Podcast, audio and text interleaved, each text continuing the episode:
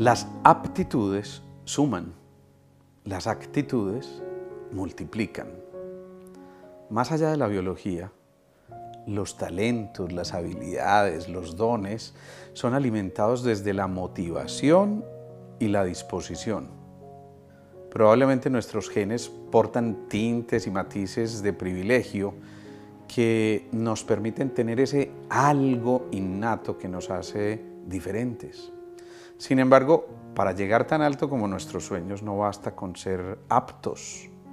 Es necesario, sin duda, contar con la inteligencia emocional, la asertividad, que nos permitan rescatar la actitud correcta, que, dicho sea de paso, depende de decisiones y acciones.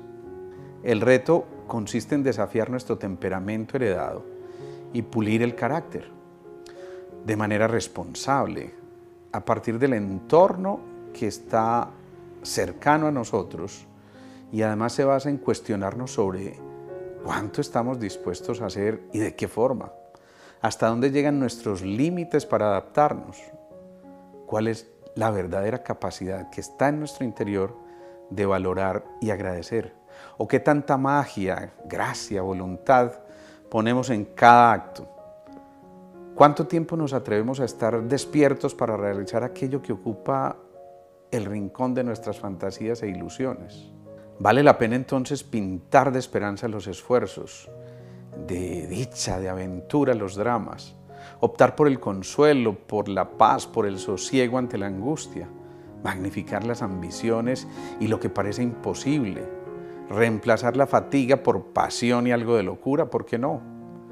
La desilusión por buen humor y por optimismo. Vale la pena atreverse en lugar de reprimirse y comenzar entonces sin postergar para llenarse de sensaciones nuevas continuamente y acariciar el futuro, contemplar cada día a sabiendas de que no habrá otro igual y así poder recordar el futuro. Es bonita esa expresión, recordar el futuro, pero desde un presente que habita en tu corazón. Dosificar la respuesta ante la crisis puede transmutarla en una especie de fuente de alegría, de aprendizaje, porque la sabiduría evita el desborde de las emociones y conduce a la prudencia, el silencio y una cosa fundamental, la pausa, que es la maestra de todos los ritmos.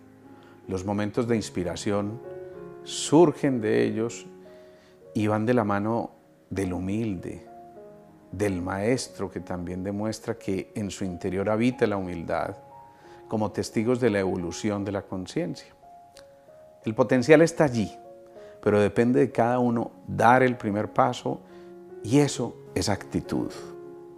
Es claro que todo puede cambiar a partir de esa decisión que espera pacientemente el momento preciso para nacer de nuevo a lo esencial y renunciar a lo prescindible. Cada instante es propicio si hay cabida para la audacia y la determinación que provienen de las profundidades del ser genuino, que a su vez invita a la reflexión. Es tan simple entonces como renunciar a la duda. El tiempo de procrastinar definitivamente quedó atrás.